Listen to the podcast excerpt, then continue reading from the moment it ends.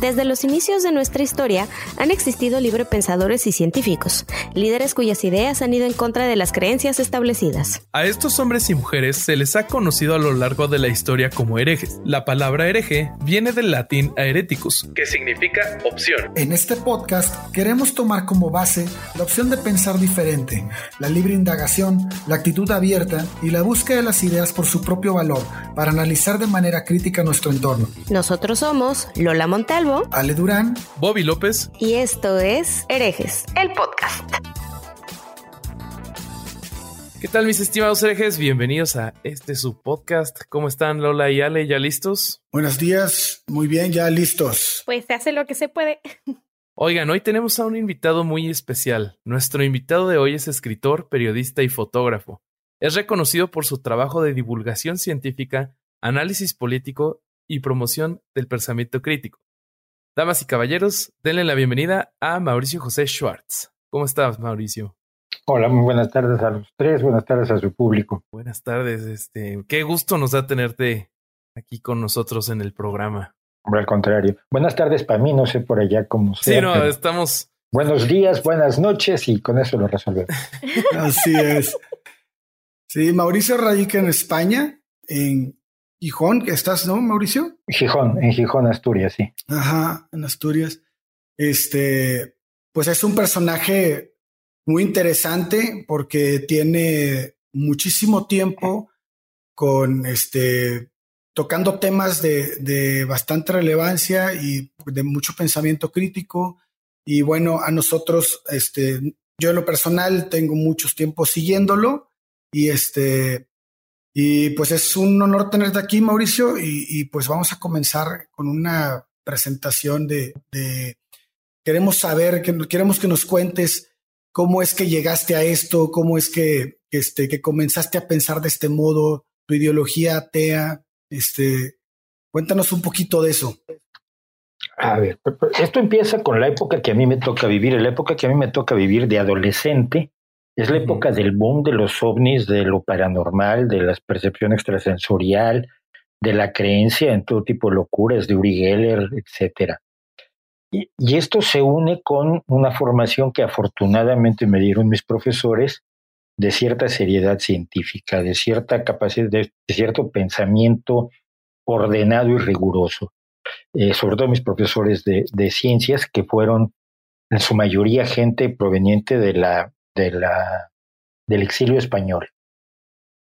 Entonces eh, me, toca a mí, de, un amigo y yo empezamos a hacer experimentos de telepatía. Era importantísimo. Entonces yo sacaba una carta y él la adivinaba. Y, luego no, no adivinábamos nada, pero luego empezamos a hacer cosas como, ah, está adelantado una. Y entonces ya la probabilidad de uno contra 52, que era acertar a la carta, se empezaba a convertir en una entre 26. Luego decías, pero también estás atrasado una, entonces ya eran una entre 13. Es decir, estaba yo, perdón, 3 entre 52, claro. Y como teníamos cierto conocimiento de probabilidades y de lógica y de lo que nos habían enseñado los profesores, de pronto nos dimos cuenta que nos estábamos engañando solos. ¿Qué es lo que hacían los experimentadores? Es decir, iban encontrando formas de explicar eh, los resultados que obtenían para que siempre fueran paranormales y parapsicológicos y, y bien impresionantes. Entonces, nos, nos, fuimos dando cuenta pues del tipo de errores que se cometían metodológicamente en aquello que se nos mostraba como los grandes estudios de lo paranormal. Hay que pensar que en aquel entonces era bien legítimo esto.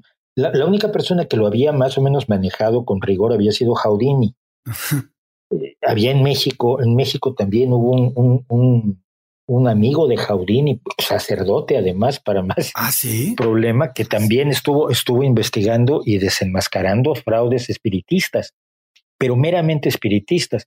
Los años 50, 60 son los años de, de la telepatía, la telequinesis, el, la visión a distancia, la precognición, etcétera, etcétera. Y entonces era legítimo estudiarlo porque había que ver si había algo, ¿no? Claro. Y al final resultó que todos los estudios que decían que sí había algo, cuando los analizabas en serio, resultaba que no funcionaban, que eran o engaños directamente o autoengaños de los experimentadores que estaban manejando malas matemáticas o que estaban sus propios deseos de encontrar algo estaban modificando sus resultados. Esto hoy en día sería absurdo. Nadie se presenta en una universidad y dice, quiero averiguar si podemos ser telépatas. No, mira, no. Nadie te va a dar dinero por eso. Pero en los años 60, 70 sí, y, y además creo que era legítimo. Entonces, yo me empecé a meter en, eh, yo escribía ciencia ficción y me empecé a meter en la divulgación científica porque era una de las formas de estar en los periódicos. Yo escribía ciencia ficción, gracias a eso entré a escribir en, Excelsior, gracias al, al, maestro Edmundo Valadez. Y, y allí entre la divulgación científica empecé a conocer gente con la que hablando, hablando, hablando, acabamos haciendo la Sociedad Mexicana para la Investigación Escéptica allá por el 92, 91, si mal no recuerdo. ¡Qué padre! Ok. Y durante, en el tiempo que estuviste aquí en México, Mauricio, ¿tuviste algún tipo de, de cuéntanos si tuviste algún tipo de discriminación por tu forma de pensar en, en cuanto a, la televisora, ¿no? Porque me acuerdo que nos contaste que trabajaste incluso con gente de Televisa, ¿no? Eh, a ver, en una época, sí, Ricardo Rocha nos contrató a mí, a Mario Méndez Acosta y a, y a Mónica Lavín para que hiciéramos un programa de divulgación científica que en un momento dado tuvo mucho éxito. Teníamos dos horas diarias de lunes a viernes y nos oía un millón de personas. Era maravilloso, espectacular. Llevábamos a científicos amigos nuestros. Luego, por ejemplo, yo recuerdo había un investigador del sueño, que va su nombre, un tipo espectacular, brillante, simpatiquísimo, un comunicador de primera, que nadie conoció, pues esta gente trabaja de noche viendo cómo sueña la gente, viendo cómo duerme la gente y acabó teniendo club de fans el tío. Ah, Está genial. Y ¿Cuándo va a, venir el profe? Porque queremos que venga el profe. Era genial. Eh, estuvieron, estuvieron, pasaron por allí toda la gente que yo conozco, Luis Mochán, la doctora Julieta Fierro, un montón de, personas. Eh, por ese lado, no tanto, ¿no? A veces se, se, te enojaban y te amenazaban los, los adivinos y demás, pero sobre todo en la época en que, hacíamos televisión con Nino Canún, pero no, la discriminación viene por el lado serio, por el lado del ateísmo y por el lado de la crítica a la religión. Ok. Ahí sí, mi, mi familia, que es una familia tradicionalista, ultracatólica, sí, sí lo pasó muy mal y yo, bueno, de hecho esa es una de las razones por las que hice no por Dios, ¿no? Porque muchos jóvenes estarían en mi posición. Una familia extremadamente creyente, extremadamente dependiente de la religión. Yo cuando les dije que no creía nada, me enteré que teníamos confesor, que había un confesor de la familia que más o menos vigilaba la, rectitud moral de mi familia. Yo quedé alucinado. Ah, eh, ¿Cómo? Pero allí sí, bueno, ahí sí, obviamente eres sujeto de ataques. ¿Un confesor? Sí, sí, un confesor oficial. Aparte de, los curas con los que van, tiene un confesor que es de, de planta. Sí, con el que van a, revisar sus problemas este, espirituales. Con el, con el, que generan cierta confianza, ¿no? Para contarle cosas y así. Sí, sí, se da mucho. Bueno, se daba mucho. Sí, no, no sé. Bueno, en, en las, en los espacios muy religiosos se sigue dando. Y allí sí, mi familia me, me, rechazó, me tuvo, tuve problemas muy, muy serios con varios, varios. Pues una familia grande, una familia medio española y medio zapoteca eh, donde si la, la, mayor parte de mi familia me miró muy feo desde entonces. Eh, y, he tenido problemas, no problemas, pero bueno, sí te miran como diciendo este bicho raro, ¿por qué no crees en Dios? ¿en cuál quieres que crea? Dime. claro. no, en el mío, ¿por qué el tuyo es el bueno? A ver, explícame. Y entonces ahí siempre acabamos con problemas, ¿no? Sí, claro. Pero más que nada, en la crítica a la religión, más que en la posición personal del ateísmo, cuando criticas a las religiones es cuando la gente no está nada contenta. Eh, y eso pasa en, en, México y en España y en todo el mundo. Si tú vas en contra de la religión local, la religión dominante, pues obviamente la gente se va a molestar. he tenido que oír un millón de veces eso de ¿por qué no te metes con los musulmanes? Porque no conozco bien a los musulmanes. Yo a mí los que me rodean son curas, tío. Claro. ¿Qué quieres que haga? Lo que conozco, pues yo lo que tuve fue el catecismo con las monjitas y tuve que aguantar curas y tuve que aguantar esto, ¿no? Me meto con los musulmanes, sí, pero les da igual, ¿no? A los, si yo cuando me meto con, porque me meto con los musulmanes, con los judíos, con los budistas, con todo el mundo, pero los que se ofenden son los que tengo a mi alrededor y lo que tengo a mi alrededor es un sector. Son católicos. Claro, un sector en España que es profundamente católico. Esto, esto pasa muy parecido en México, ¿no? Este, porque... eso fue en México. No, no, pero ahorita dice que en España, ¿no? En España tiene ah, un sector muy, muy católico. No, el, el, punto es que Mauricio tiene la experiencia de haber estado en México y ahora estar ah, en España. Y tiene, y puede hacer una comparativa que muy probablemente muchas personas no la pueden hacer. Entonces, este, a mí lo que me interesa es cómo, cómo adviertes desde tu punto de vista la, eh, o si hay o no una crisis de pensamiento crítico en, lo, en los jóvenes a ver, eh, aquí hay dos, dos vertientes que tendrían que ser por países. México es un país que sigue dominado por la religión eh, y, y, donde no siento que el pensamiento crítico haya tenido avances notables, salvo en sectores muy específicos, sectores universitarios, y no todos, ¿no? Eh, España es otra historia. A ver, lo que, lo, que, lo que más favorece el ateísmo es la falta de miedo. no, no, es, no es la educación. Okay esto, uno siempre gusta creer, no, si la gente se educara, creería menos. No, la gente la puedes educar muchísimo y sigue creyendo muchísimo mientras tenga miedo al hambre, mientras tenga miedo a la enfermedad, mientras tenga miedo al desempleo, mientras tenga miedo a, a no poderle poner a sus hijos un plato de comida enfrente.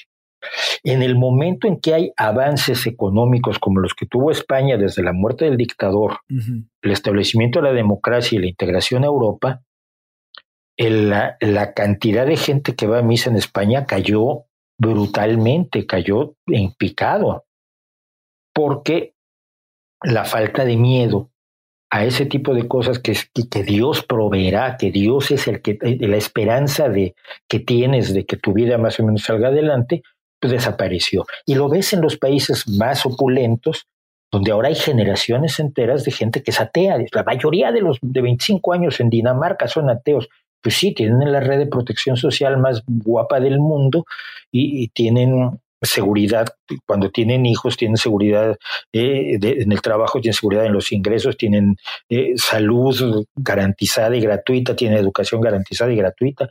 Eh, evidentemente, aquí un cura no puede entrar con que Dios te va a hacer esto. Simplemente pues, los oyes y dices, pues sí, pero no me, no me vendes nada, no me puedes vender el miedo. México desafortunadamente es otra historia, ¿no? México es un país que ha tenido eh, la historia que todos conocemos, sobre todo en los últimos, sé yo, desde, por lo menos desde 1990, en los últimos 30 años, y, eh, y, y la situación es otra totalmente. En México la pobreza sigue siendo lacerante y mientras haya pobreza hay una facilidad para la depredación de la religión, de todas las religiones. Esto lo veía uno ya en Chiapas cuando yo era, cuando yo estaba por, Chiapas allá en, en 1980, por allí, ochenta y tantos, 85, 86. Pues había pueblos tomados por los evangélicos y pueblos de católicos, y los domingos cada uno se iban a misa, los otros iban al servicio, y luego a las 3 de la tarde se daban de balazos, ¿no? Era como parte del ritual, y a las 4 ya nos vamos a comer todos. Entonces, esto eh, en México evidentemente no se ve esta, este avance del pensamiento crítico más que en sectores educados con cierta tranquilidad económica, con cierta tranquilidad profesional, que pueden ejercer el pensamiento crítico sin tener que estarse preocupando por corretear la chuleta. Sí, claro. Claro. Y Chiapas tiene el 58.3% de católicos. Es el estado menos católico de México, pero es el más pobre tiene 76.2% de pobreza. Sí, pero hay que recordar que allá además las, las iglesias evangélicas hicieron un esfuerzo muy concreto por entrar en Chiapas y en Oaxaca a través del Instituto Lingüístico de Verano que traducía la Biblia a, lenguas indígenas. Luego tenemos el fenómeno particular de sincretismos curiosos como el de los huicholes, que, que tienen tomado, bueno, creo que tienen tomado una iglesia desde hace 60 años o algo así, donde el sincretismo entre las creencias eh, no prehispánicas, las creencias eh, pre-siglo XX modificadas por la colonia, porque no hay creencias prehispánicas. Después de 300 años de una colonia católica, ninguna creencia prehispánica se mantiene pura y así, eh, intocada como, como puede creer Elena Álvarez Bulla. No, había obviamente sido contaminada o afectada o alterada por 300 años de, de colonia, luego por 200 años de cualquier cosas raras que hemos tenido. Pero eso lo han unido al catolicismo y han creado creencias particulares, concretas, donde todavía, la última vez que yo estuve por allá, si tú entrabas a esa iglesia y tomabas una foto, te quemaban. Por menos acababas amarrado y te pedían dinero, ¿no? Claro. Hay una, existirá una relación, Mauricio, o sea, entre los países que tenemos en Latinoamérica. Hay una, yo estaba platicando otra vez con un amigo que este, que yo veía como una constante, ¿no? En, en cuanto a países son, que son demasiado religiosos y este, y, y, carentes de pensamiento crítico y racional. Entonces, con la, ahora en, en, en, en línea directa con la pobreza, como nos dices, este, lo que pasa es que es una estabilidad emocional y económica la que te lleva a, no tener miedo también, ¿no? Digo que cuando hablo de miedo, el principal miedo es la, pobreza. La pobreza es enfermedad. La pobreza es una vida reducida de mala calidad. La pobreza es ver a tus hijos jodidos. La pobreza es ver a tus viejos sin atención médica. Es decir, la, la pobreza es la fuente principal de miedos que puede tener un ser humano. Es cómo voy a poner un plato de comida a mi gente mañana. En un país que vive al día como es México, por la ineptitud increíble de todos sus gobernantes, fundamentalmente, eh, eh, evidentemente la pobreza es la fuente esencial del miedo. Y es el miedo a todos. O sea, tú vas a, yo, yo me acuerdo ir a comunidades indígenas donde la gente se niega a hablarte porque eres blanco y hasta los cuatro días que estás ahí ya vieron que eras buena gente, se acercan y te hablan. Uy, hablaban español, sí, todos hablamos español. ¿Y por qué nadie, todo, el mundo se estaba comunicando en celtal o en sotzil o en, o en, o en, o en, o en zapoteca, en cualquier idioma para crear esta diferencia, distancia con aquel que probablemente nos viene a joder la vida, porque es lo que han venido a hacer los de la ciudad todo el tiempo, o, o, o, o a ver qué quiere, o ese miedo generalizado en, la, en las zonas más pobres, en las zonas más deprimidas de México, no ha cambiado, pero desde los años 20 o desde, desde el siglo pasado, no lo sé, pero es, se siente cada vez que tú entras a una comunidad cerrada. Y este, y también podemos ver cómo, este, mm, por eso la religión, bueno, ciertas religiones hacen este trabajo tan activo por mantener ese miedo, ¿no? O mantener la pobreza. Eh, no es que sean, yo creo que el trabajo activo es para mantener el miedo, la pobreza es una consecuencia. Esta idea de yo quiero que fulano sea pobre es un poco como lo, lo contrario a lo que afirman del capitalismo, ¿no? Es muy curioso. Los capitalistas quieren tener pobres, pero no sé, yo los que conozco, porque conozco algunos, lo que quieren es tener clientes. Claro. Claro. Y sus clientes no quieren que sean pobres, ¿no? Tampoco quieren que sean ricos, pero quieren que no estén en, que no estén en la posición de no poder comprar nada. Entonces, no, yo creo que la pobreza es una consecuencia, es una consecuencia de toda una actitud, primero que nada de desprecio a, a un grupo de personas que no se merecen más que lo que tienen. Y entonces esto permite lavarse las manos, por un lado. Por otro lado, eh, esa gente es fuente de votos. Sí. Y, y, como fuente de votos, tú no quieres que dejen, que empiecen a pensar solitos. No es que no lo quieras, es que no te lo planteas. ¿Qué es lo mejor? ¿Crear una institución para que la gente se empiece a ser económicamente independiente o darle un cheque cada mes? Con tu foto y tu nombre. Pues darle un cheque. Darle un cheque cada mes, claro. Ya es lo que hizo el PRI, ya es lo que hizo el PAN, ya es lo, que hace todo el mundo. Le das un cheque con tu nombre y tu cara bien grandota ahí sonriendo. Eres bien lindo. Y se lo das en la mano y dices, ay, gracias, señor presidente, perfecto. Esa persona el mes próximo necesita otro cheque. No tiene un taller, no tiene una mejora en sus condiciones agrícolas, no tiene un tractor, no tiene riego, no tiene semilla mejorada, no tiene posibilidades de ser autosuficiente. Entonces se crea una dependencia que resulta políticamente conveniente, religiosamente conveniente, eh, eh, socialmente conveniente para los que se sienten la, la, casta divina. Y todo esto finalmente se sustenta evidentemente en el hecho que por lo menos tienen la religión, por lo menos en eso se pueden apoyar. Esa es su esperanza. Te vas muy jodido en esta vida. ¿Se pueden decir groserías en su programa? Sí, sí, sí, sí, sí. Como te nazca, no te preocupes. Soy un poco más, un poco mal hablado.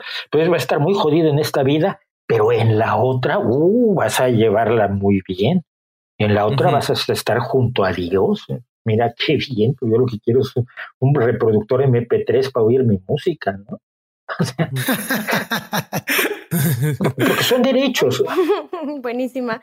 Oye, Mauricio, yo tengo una pregunta. Dime. Mira, yo veo una liga un, un poco en formato de línea punteada hacia muchas direcciones entre la palabra responsabilidad y el concepto de pensamiento crítico. ¿Nos puedes elaborar un poco al respecto? A ver, aclárame un poco por dónde vas. Sí, eh, mira, pensamiento crítico sabemos que es una herramienta. Entonces, eh, esta herramienta de pensamiento crítico de alguna manera te hace responsable de tu vida y de las consecuencias de tu vida o de tus actuares en relación a otros. Ok, sí, más o menos sí, no, yo estoy de acuerdo. Evidentemente, lo que pasa es que ya no dependes de fuerzas externas, sino dependes de ti o de otras personas. Eh, y, y, cuando dependes de otras personas, lo que tienes que hacer es lo que creas es sociedad y comunidad, lógicamente. Eh, el, el, el, pensamiento crítico tiene otra, otra característica que es mucho más importante, creo yo, que es que te hace responsable ante quienes no lo tienen.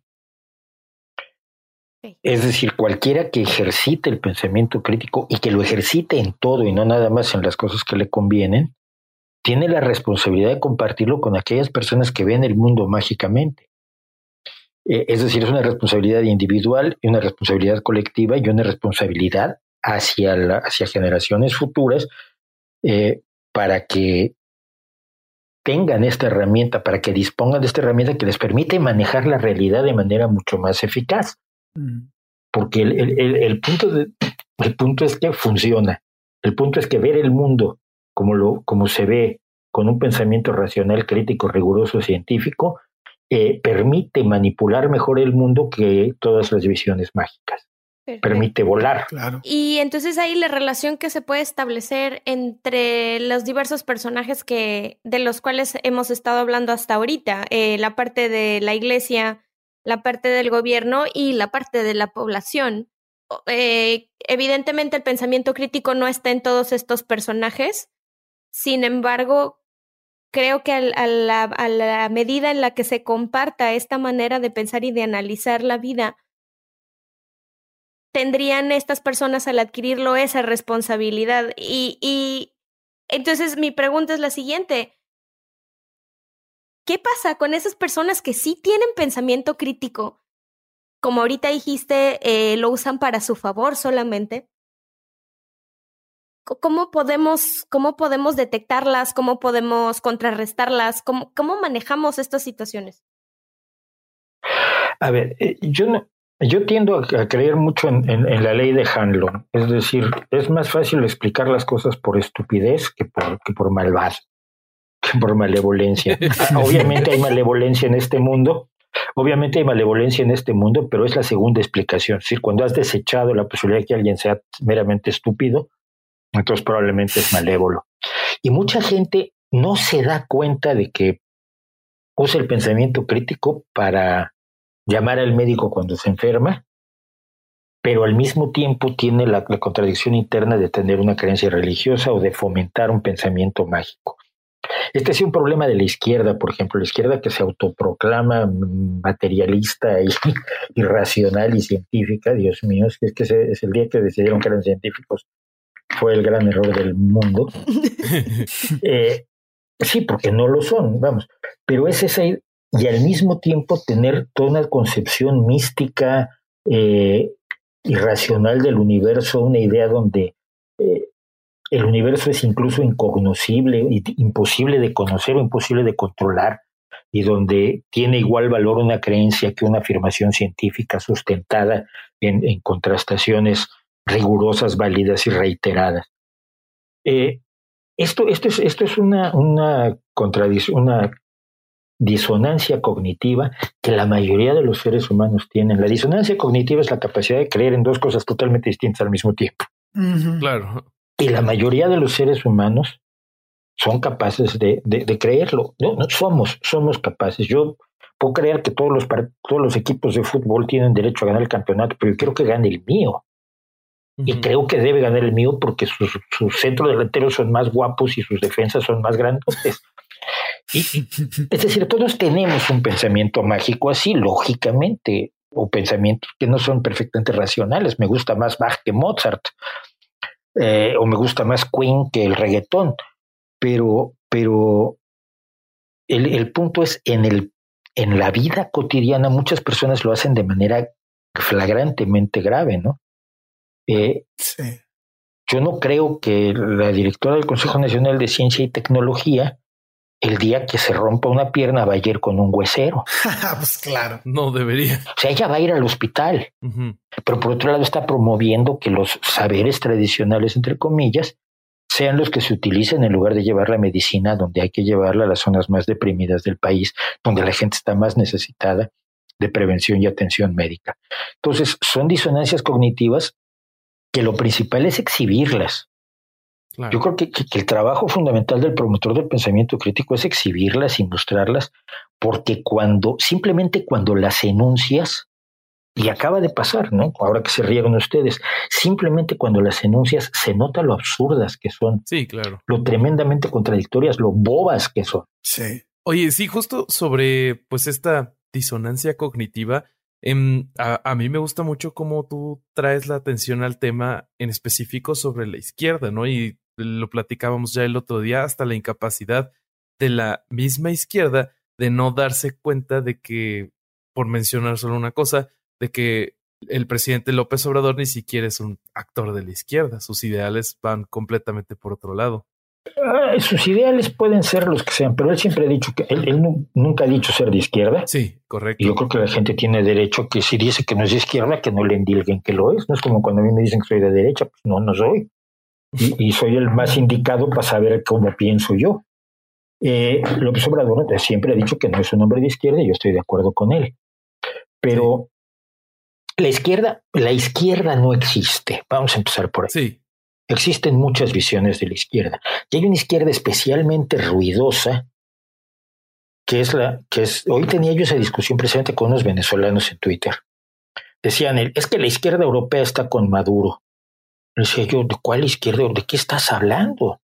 Sí, sí, pues siempre han estado con Maduro. Le digo, a ver, mira, te paso las resoluciones que el grupo de socialistas democráticos ha estado poniendo en el Parlamento Europeo para defender a los venezolanos contra la dictadura de Maduro el Grupo Parlamentario de Socialistas Democráticos tiene 154 parlamentarios, pero los que salen en, los periódicos son los del Grupo de la Izquierda y los de los Verdes del Norte, que tienen 40 parlamentarios. Ellos hacen mucho ruido y entonces parece que la izquierda es madurista cuando tienes toda una izquierda democrática con cuatro veces más parlamentarios que está diciendo tenemos que defender al pueblo venezolano porque los está machacando este salvaje.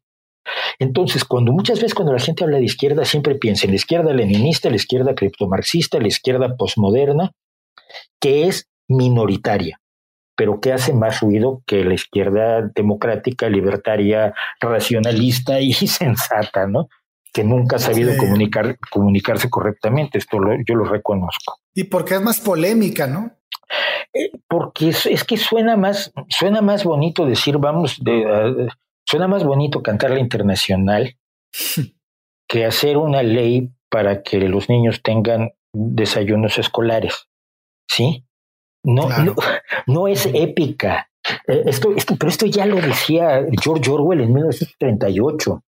En, en, en el camino a Guegan-Pierre decía es que mientras los marxistas siguen haciendo la revolución, sus amigos socialdemócratas se han dedicado a que los niños tengan este, escuelas de, de kindergarten con muebles pequeñitos y un desayuno.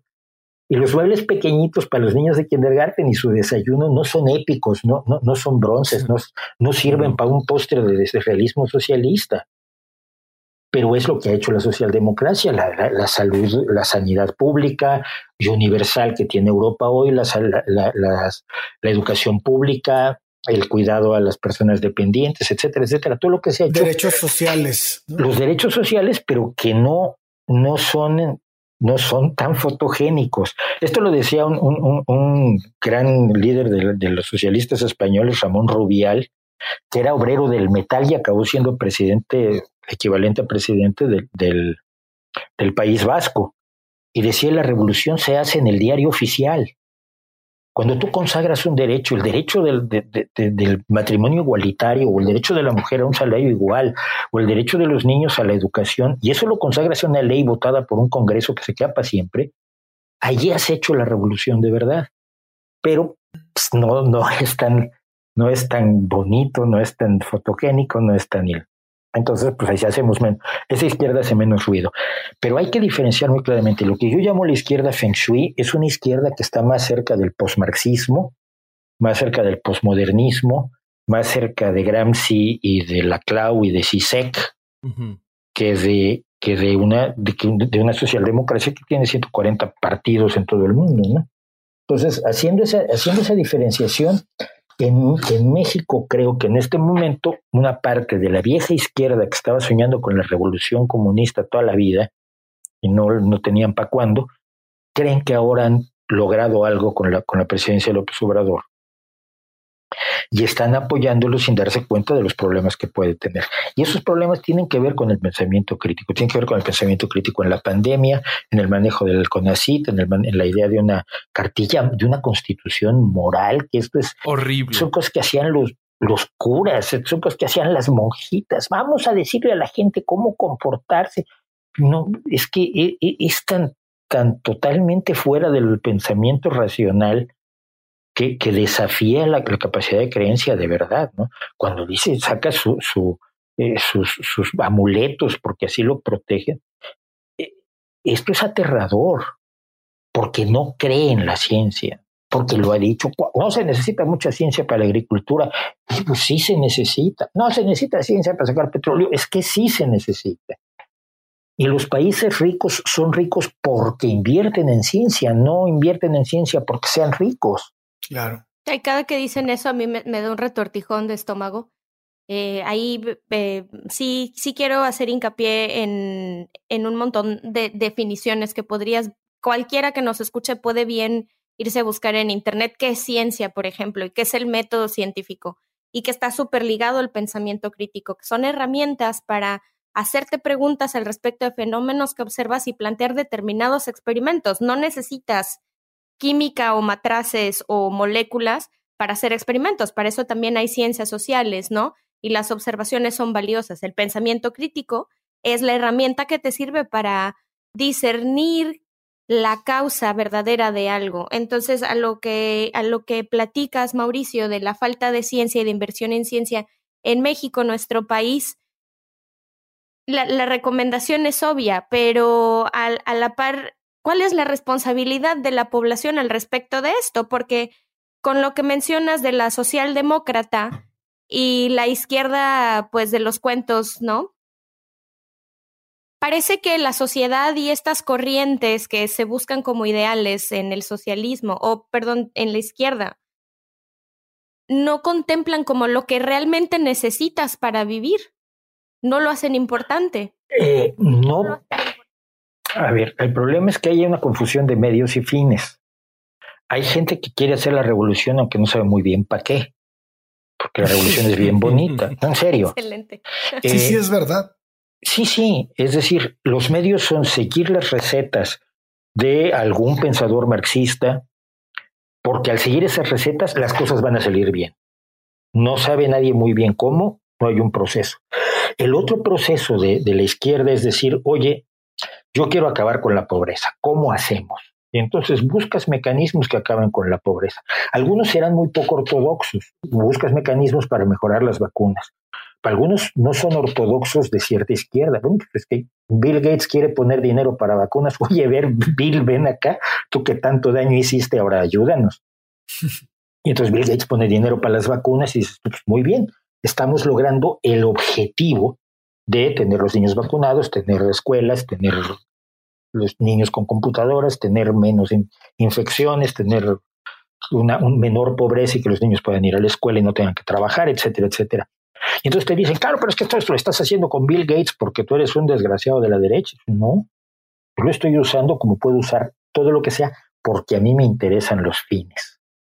Y es una diferencia entre los fines y las el pensamiento mágico que no lo estoy inventando yo. Cuando, después de que Bertrand Russell estuvo en 1921 en, la Unión Soviética y habló con Lenin, regresó y escribió un libro que creo que no existe en español, que se llama, eh, eh, no, me acuerdo del mundo, ahora luego me acordaré del nombre.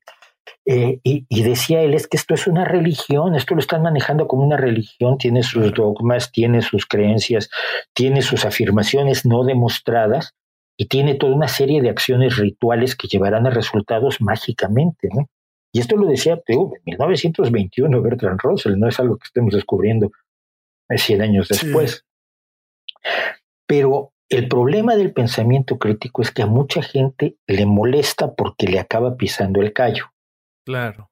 Si yo hablo de, si yo hablo eh, sobre, sobre los errores del, del, de China, por ejemplo, en el gran salto adelante, mucha gente se va a sentir ofendida porque cree que estoy criticando a la izquierda. Y no que esté yo criticando la irracionalidad de las acciones que se tomaron y que dieron como resultado 30 millones de muertos.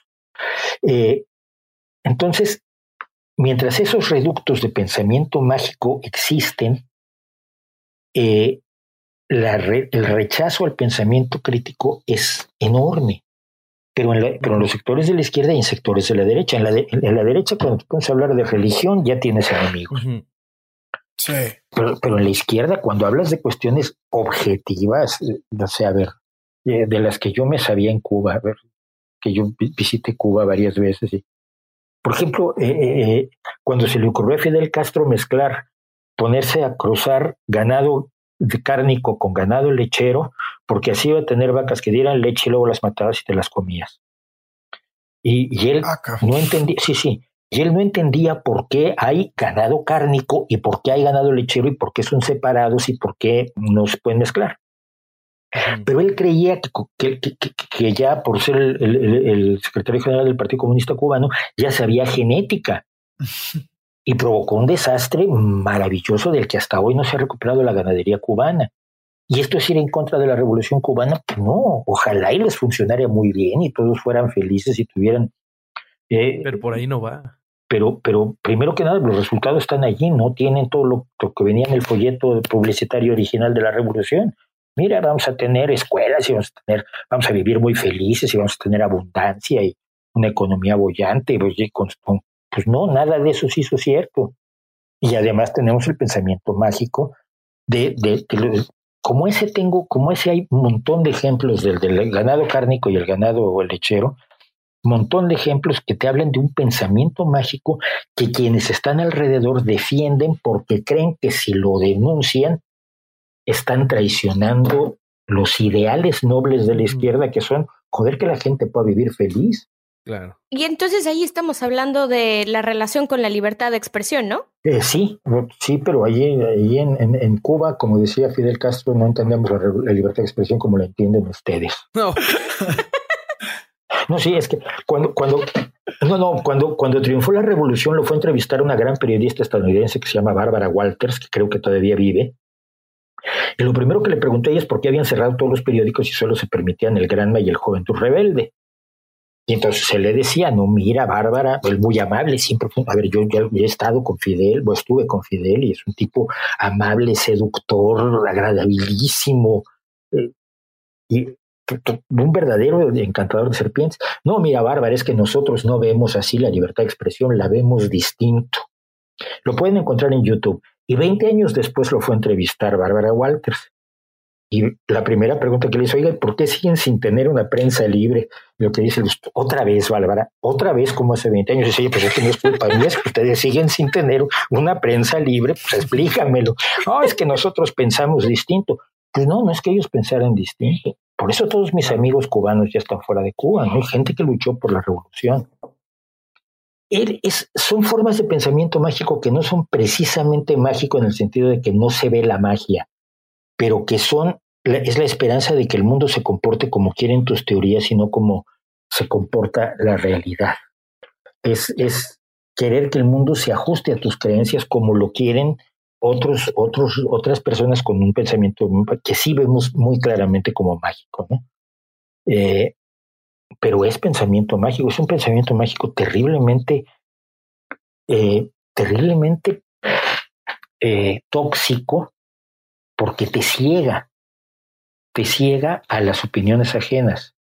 te hace incapaz de, de, de incluso pensar seriamente aquellos argumentos que se le oponen a tus creencias.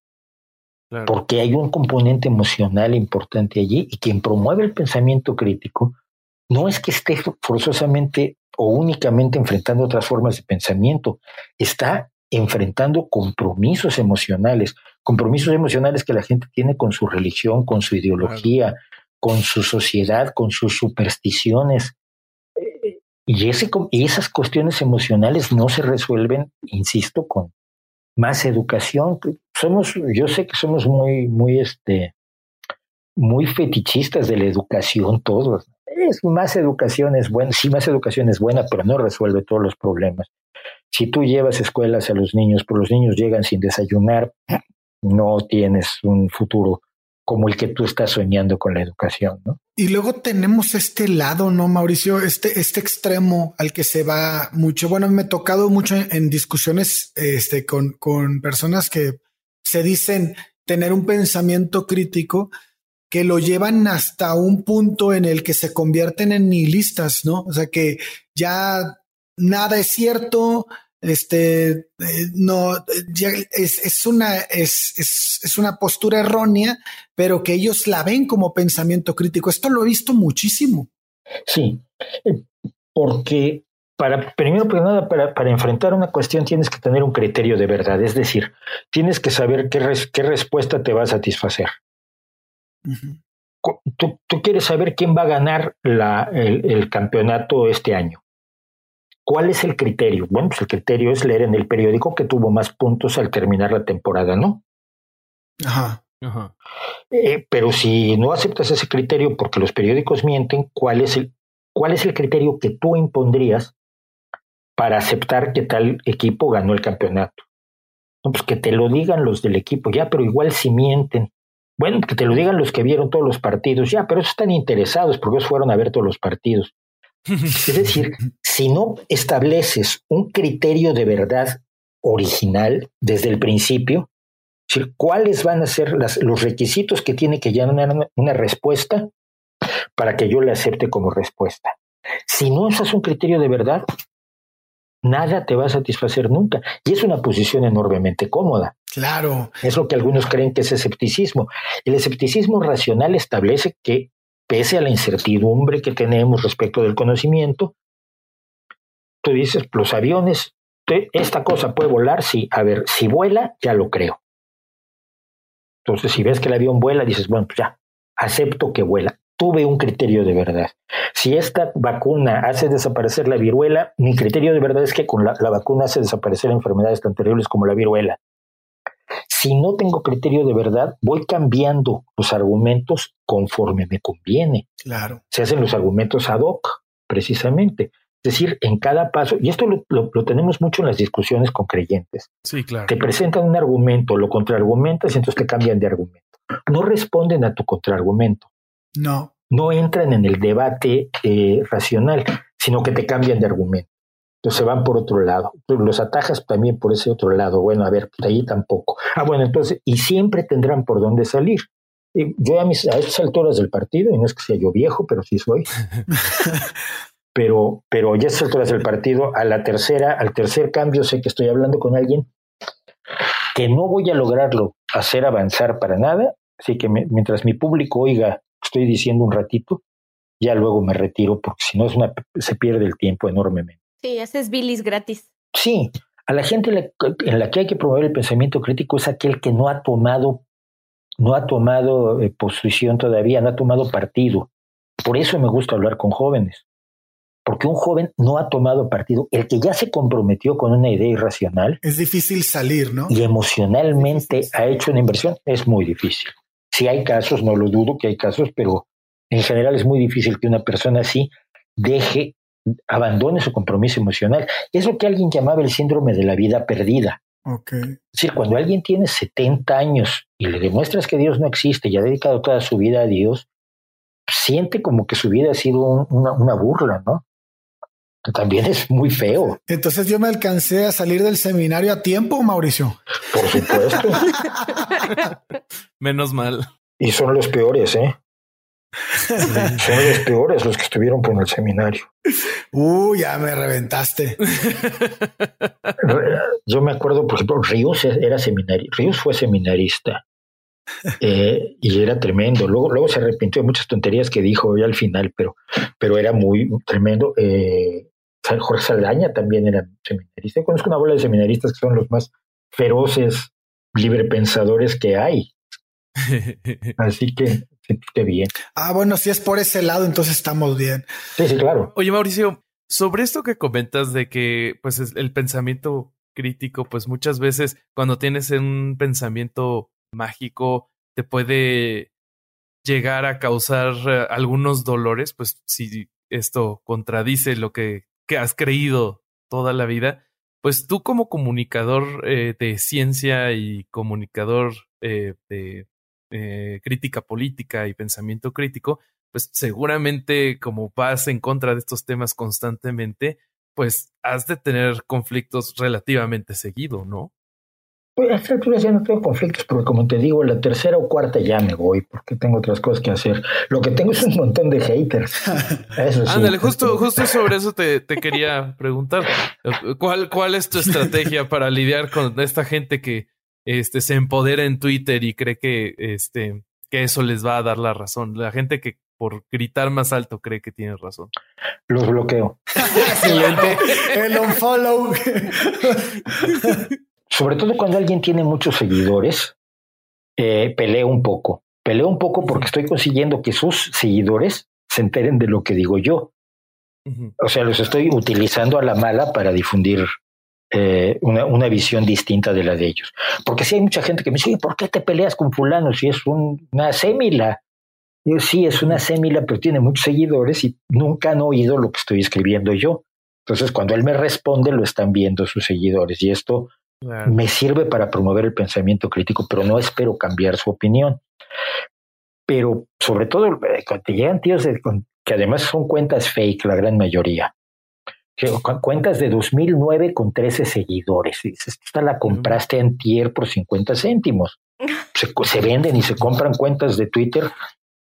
Esto lo expliqué incluso en un video sobre trolls que hice hace poco, cómo se compran y se venden cuentas de Twitter.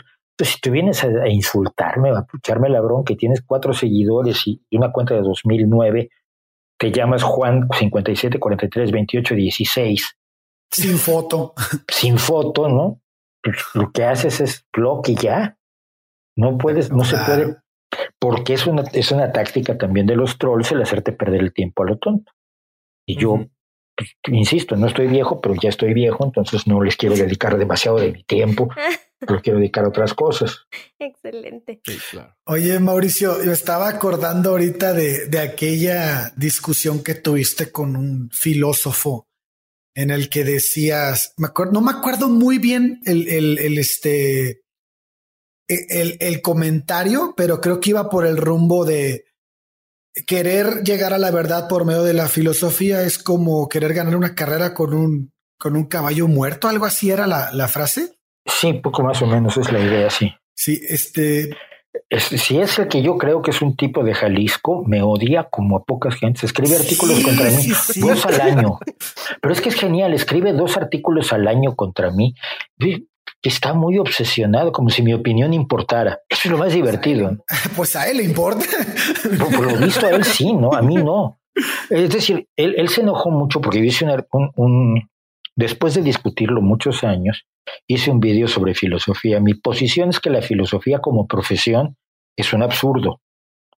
Mi idea es que lo que debemos enseñar en vez de filosofía es historia del pensamiento, cómo es que el hombre abordó los problemas de, su realidad de distintas maneras. A mí me resultó muy valioso saber lo que pensaban los filósofos griegos, cómo se llega de los filósofos griegos a la escolástica al pensamiento científico. Esto es una historia de las ideas que es muy importante porque además explica cuestiones sociales eh, eh, a lo largo de la historia humana. Pero que tengo la impresión de que en este momento sacarte la carrera de filosofía y tener un papelito que diga soy filósofo no significa nada. Me explico. Si tú tienes un papelito que dice que eres físico, por lo menos sacas derivadas mejor que yo. Eso fijo. Si tu papelito dice que eres licenciado en violín, tú puedes tocar el violín mejor que yo. Estoy seguro. Si eres licenciado en historia, tienes mecanismos de, de, investigación documental que para mí son absolutamente misteriosos. Pero si eres licenciado en filosofía, no piensas mejor que yo. Ok.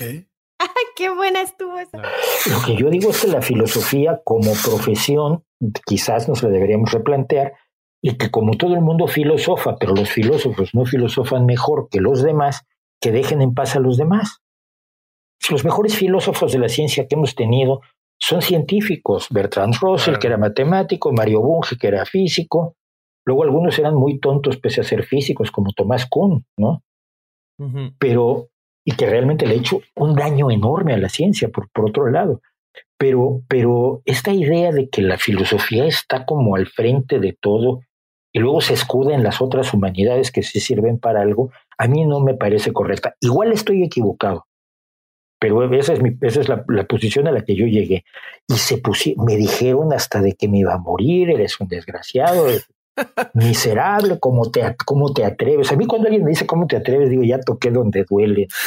A mí me encanta el, el argumento que haces en el video de YouTube, igual tocando el mismo tema, eh, de que, pues, cuáles son los grandes avances de la filosofía en los últimos 10 años y, pues, contrastando los, esos avances con los grandes avances en la ciencia, en la música, la literatura. En todo.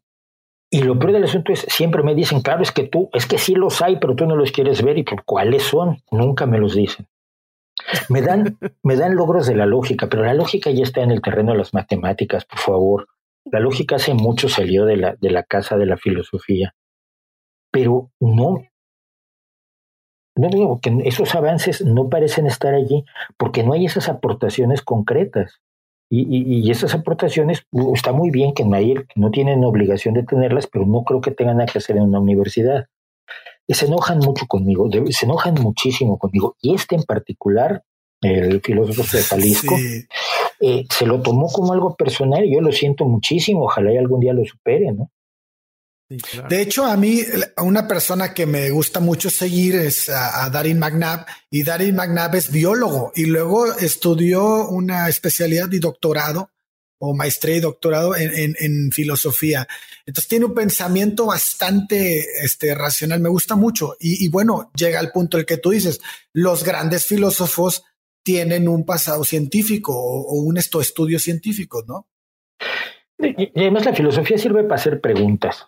Eso ya lo decía Bertrand Russell cuando le preguntó, en los últimos momentos, últimos años le preguntaban, ¿para qué sirve la filosofía? Él dice, para nada, bueno, para hacer preguntas, para hacer preguntas de cosas que todavía no se han descubierto. Porque él decía que la filosofía, como la religión, se ve arrinconada en, en, en los huecos el Dios se convierte cada vez más en el Dios de los huecos. Ya no te explica cómo brilla el sol porque ya te, para eso tienes la física nuclear y no te explica cómo crecen las plantas porque para eso tienes la, biología y la genética botánica.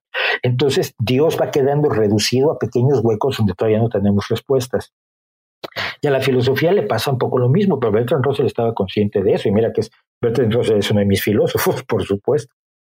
Eh, pero, pero lo que siento es que como disciplina no tiene demasiado sentido. Y, y, yo creo que la filosofía de la literatura la tienen que hacer personas que escriben, personas que conocen la literatura, que luchan dentro del terreno de, de crear un personaje para, para hacerlo creíble y hacerlo vivir en la mente de las personas. Ellos, ellos pueden filosofar sobre la literatura, ¿no? No un señor que estudió filosofía y luego lee dos libros. Ya, la filosofía de la novela, no seas payaso, no. Así no. Por lo menos eso creo yo, insisto, puedo estar muy equivocado, pero que me lo demuestren y, y, que no se enojen tanto, hombre, que les hace daño. Sí. sí, sí, sí. Yo concuerdo contigo porque, mira, paso mucho la biología, es la mamá de todas las ciencias naturales, incluida la medicina, le pese a quien le pese. Entonces, la parte de, de biología ya de cierta manera está, voy a utilizar una frase que puede ser poco apropiada, pero pasada de moda ya estudiar biología general no te sirve más que de base para poder especializarte en cualquier otra de las muchas ramas de la biología. Hoy por hoy, lo que tú comentas en muchos de tus videos en YouTube, la biotecnología, la biología molecular, la biología celular, ya son campos que se sostienen por sí mismos, solos. Ya no es, necesitas la base para poder comprenderlas, pero te puedes ahondar tanto y la filosofía creo que se ha convertido en una herramienta más de tantas otras disciplinas, que no tiene absolutamente nada de malo. Por eso es que concuerdo con lo que tú dices. El punto es modificar la manera en la que se enseña y, la, y observar las aplicaciones que se tienen para ahora sí estudiar filosofía de la ciencia o eh, cuando llevas un doctorado, por ejemplo, en ciencias, llevar un poco de filosofía también al respecto, aplicado, ¿no? Entonces, no, la, la, idea yo no le encuentro nada, nada mala y yo no soy autoridad en ese sentido, pero la lógica te puede, te puede llevar a ver el transcurso de muchas otras áreas del conocimiento que pasaron por el mismo proceso y no tiene absolutamente nada de malo. O te adaptas o te mueres. Bueno, te extingues. Así es.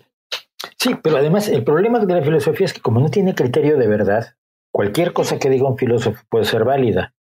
Entonces tienes posiciones totalmente contradictorias que se consideran válidas. Y algunas de ellas son terriblemente perjudiciales como las corrientes postestructuralistas o posmodernistas, de Derrida y Foucault para acá. Y tú les opones la ciencia y ellos te dicen, bueno, pues que la ciencia es solo una forma de, de ver las cosas, es solo un discurso, porque hay otros. E, e, es decir, es como decir, es como decir lo que se te ocurra vale. Y no, la realidad es que para, para manejar el mundo a tu alrededor y para relacionarte con los seres humanos y para, para mejorar la sociedad a tu alrededor y para, para todo, no vale todo. Hay cosas que funcionan y cosas que no funcionan. En fin, con los filósofos yo sé que no tengo futuro. Yo les pido un criterio de verdad, no lo tienen. Ni siquiera ya me pueden decir qué es la filosofía, porque la filosofía era muy clara hasta, hasta, el, hasta la revolución científica. Era la forma de encontrar el conocimiento, cómo encontrabas el conocimiento y se dieron varias opciones. Pero una vez que ya tienes una serie de métodos, porque en el método no existe el método científico, hay varios métodos científicos, eh, se confunde generalmente con el método experimental, pero no las si no la astronomía no sería una ciencia y sí lo es por la observación y la cuantificación. Pero si tienes unos métodos científicos que funcionan, ¿Cómo puedes decir, ah, eso ya me da igual, yo voy a seguir reflexionando por mi cuenta que el ser y el no ser son equivalentes a la existencia de los bisvirulitos? ¿Por qué? ¿Por qué haces eso, no? Es como ser alquimista hoy en día. O como ser astrólogo. No, no tiene nada de sentido. No tiene mucho sentido cuando ya tienes otra herramienta y tienes una herramienta que además el problema que tienes que funciona, como decía Richard Dawkins, es que se funciona. Es que ese es el punto clave. todo lo que yo esto se los digo mucho a los chicos con los que cuando doy charlas, miren todo lo que hay a su alrededor, miren las gafas que traen, miren sus bolígrafos, miren la construcción del edificio, el plástico de los asientos donde están sentados. Todo eso salió de la ciencia. No hay una sola cosa en todo lo que nos rodea que haya salido de la magia o de la religión ni una, ni de la filosofía. La fe. Pero esa sirve precisamente para lo contrario. Claro. Pero nada de lo que nos rodea, nada de lo que nos gusta, nada de lo que consideramos esencial para nuestra vida se obtiene por medio de la magia, la religión o la filosofía. Se obtiene mediante el conocimiento del universo y la aplicación de la realidad del universo para hacer mejor las cosas. Hombre, estamos viviendo una pandemia donde todo el mundo está confinado en sus casas y estamos siguiendo coros de 500 personas en YouTube, cada uno en su casa, gracias a la ciencia. Y esto es maravilloso, hemos podido escuchar música. Está Brian May tocando con el que se quiera apuntar. Wow. Brian May está poniendo pistas y luego la gente dice, pues que yo toco tu, tu, tu requinto, yo lo toco en, en, violonchelo y al rato Brian May te lo sube. Y es un chico que vive en San Petersburgo, que no conoce a nadie, que es estudiante. Esto es increíble, increíble. Más maravilloso que todo, es más maravilloso que todo lo que me puedan contar de magia y de, y de religión. yo que la música es una de mis pasiones, lo que he visto en YouTube últimamente es de alucine. Sí. Y es que eh, me, recuerda mucho a lo que dijo Neil deGrasse Tyson en, Cosmos. Dice, si alguien quiere buscar espiritualidad o algo que se le asemeje, no veo cómo no lo encuentra en la naturaleza. O sea, es, es, es increíble. Si lo, si lo quieres, si lo quieres trasladar con esas palabras, lo vas a encontrar. No, y lo vas a, eh, eh, toda la, todos los logros espirituales se basan en la ciencia en el, no en la ciencia, en el conocimiento. Cuando Da Vinci descubrió las veladuras y empezó a utilizar las veladuras, empezó a hacer cosas que no se habían hecho nunca en pintura. Y cuando se descubrió la perspectiva y cuando se descubrió el, cómo, cómo afinar algo para no tener que cambiar la afinación del clavecín cada vez que cambiabas de tono, que es lo que se consigue. El, temperado, ¿no? El bien temperado. El, bien temperado. Gracias a eso no necesitas cambiar la afinación de todo el clavecín. Cuando dejas de tocar en si bemol y empiezas a tocar en sol. Todo eso es resultado del conocimiento. Si Bach no hubiera sabido un montón de teoría musical que no es espiritual, que es absolutamente matemática, no habría podido crear esas obras que tú oyes hoy en día y se te saltan las lágrimas. Es espiritual, por supuesto que es espiritual. Toca lo más profundo de nuestras emociones humanas, pero su base es el conocimiento, como es el conocimiento de Miguel Ángel o como es el conocimiento de, de, de, de los grandes novelistas sobre la realidad que tienen a su alrededor. Oye, Mauricio, ya para terminar, ¿qué mensaje te gustaría darle a pensadores críticos jóvenes que te puedan estar escuchando? Yo, yo no soy nadie para dar consejos, pero, pero ya que me los piden, los doy, total, los pueden prescindir de ellos. No. A ver, lo primero es, eh, y, regreso a lo que hablábamos un poco al principio, eh, es una responsabilidad porque es como, como descubrir un pozo. No puedes dejar que la gente pase en el desierto sin beber si tú tienes un pozo, tienes que darles agua. Entonces tienen primero que dar la responsabilidad de compartirlo, segundo la responsabilidad de ejercerlo.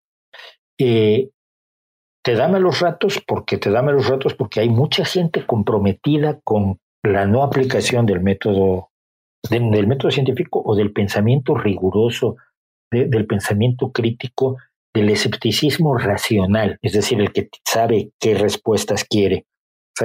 No, no el escepticismo así, yo no creo nada. Pero sobre todo que lo difundan es la forma esencial de lograr uno de los más antiguos sueños humanos, que es el de la libertad. Eh, eh, la libertad tiene muchas definiciones. Una de ellas es no estar preso. Obviamente no todos los que no están presos son libres, ¿no? Si tú vives en Corea del Norte, pues ya puedes no estar en la cárcel muy libre, no eres. Pero la libertad de, la única libertad real es la que ocurre dentro de tu cabeza, la libertad de pensar. Si no piensas correctamente, si no piensas de manera racional, crítica y, y coherente, tú mismo te estás cerrando las puertas de la libertad. Tú mismo te estás poniendo límites a tu capacidad de conocer el universo, de relacionarte con él y de, y de modificarlo, porque todos los seres vivos modifican su realidad. Tenemos gente que prácticamente nos dice ahora que modificar la realidad es ir en contra de la naturaleza, que no míralas. Es lo mismo que hacen las termitas, hacen termiteros, nosotros hacemos ciudades, ni modo así es, somos tan naturales como las termitas. Todos los seres vivos transforman su realidad y la única forma de transformarla positivamente es a través del pensamiento crítico, es cuestionarse las cosas y es abordarlas dispuestos a que nuestras creencias sean una mierda, que resulte que aquello que pensábamos era absolutamente falso o que aquello de lo que estábamos convencidos resultó ser una patraña o que sabemos menos de lo que nos gusta creer que sabemos. Pero el, el, el premio está en la enorme libertad de pensar y sentir que te da esto, de saber que el universo a tu alrededor no solo no es un, se puede seguir siendo un misterio en gran parte, pero primero que nada, la parte que ya no es un misterio la puedes conocer. Y la esperanza de que la parte que todavía es un misterio tienes herramientas para resolver el misterio que podemos tener esperanza, y una esperanza mucho más sólida de la que da el pensamiento mágico, el pensamiento religioso u otras formas de pensamiento mágico, porque sabes que puede cambiar la realidad y que lo podemos hacer entre todos. Y eso, eso da una libertad, creo, mayor de la que puede obtenerse de ninguna otra manera. Entonces, eh, pues a todos los jóvenes que, se, que deseen enfrentar, abordar el mundo con el pensamiento crítico, que no cejen, porque cejar es volverse a poner los hierros de la creencia y de la irracionalidad y de negarse a mirar las estrellas pensando que alguien te las va a explicar mágicamente. Increíble, no puedo estar más de acuerdo. Ay, Mauricio, me hiciste llorar. nada, más faltó al final el no cree usted. el no cree, ese, ese lo dejamos solo para los videos. claro. Oigan, pues yo creo que mucha gente que escuche el capítulo de hoy se va a quedar con ganas de escuchar más de Mauricio y saber más de él y ver algunos de sus videos. Entonces, Mauricio, ¿dónde te pueden encontrar? Pues estoy embarrado por todas las redes, pero fundamentalmente estoy en, en, YouTube y en Twitter. Si están de acuerdo, eh, una forma que se puede hacer es que la gente, sus eh, su gente haga preguntas y si quieren en un futuro me pasan las preguntas y contesto las preguntas que puedan tener también. Ah, no, claro, eso, eso, eso estaría muy bueno. Ah, estaría padrísimo eso, ¿eh? Es que, es que así no está uno imaginándose qué querrá saber la gente. Va, sobre seguro, ¿no? Entonces, si, si su público quiere hacer, quiere hacer preguntas, está interesado en que diga algo, en que eh, ya sea personal o, no personal o de lo que sea, pues que pregunten y un día hacemos una sesión de preguntas y respuestas aquí también. Va, perfecto. Se me hace excelente idea. Y si no, pues en YouTube tienen el Rey va desnudo, que es donde me meto en más líos. Tienen el canal Cosas que sabemos. Cosas que sabemos es solamente de divulgación científica. Son los artículos que hace 16 años escribo de ciencia en el periódico El Correo en el País Vasco. Eh, estoy en Twitter como El Nocturno y estoy en casi todos lados como El Nocturno, que es mi nick desde que todavía Internet apenas nacía ya por 1994. Excelente. Eh, pues voy a poner todos esos links en la descripción para que te puedan encontrar más fácil. Y de igual manera, eh, links para este, tus libros también. Perfecto, muchas gracias. Estoy viendo aquí en Amazon.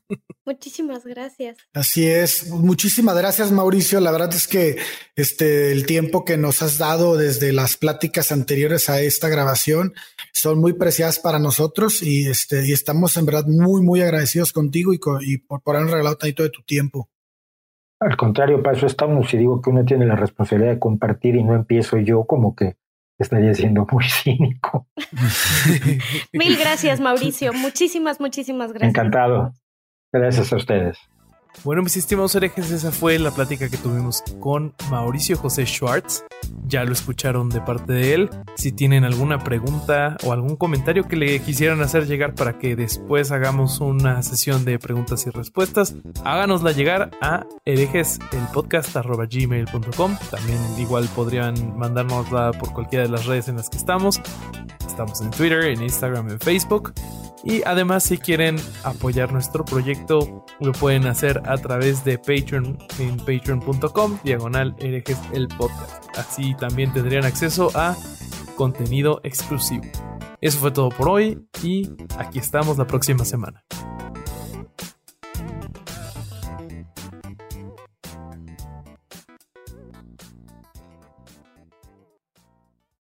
With the Lucky Land slots, you can get lucky just about anywhere. This is your captain speaking. Uh, we've got clear runway and the weather's fine, but we're just going to circle up here a while and uh, get lucky. No, no, nothing like that. It's just these cash prizes add up quick. So I suggest you sit back, keep your tray table upright, and start getting lucky. Play for free at LuckyLandSlots.com. Are you feeling lucky? No purchase necessary. Void where prohibited by law. 18 plus terms and conditions apply. See website for details.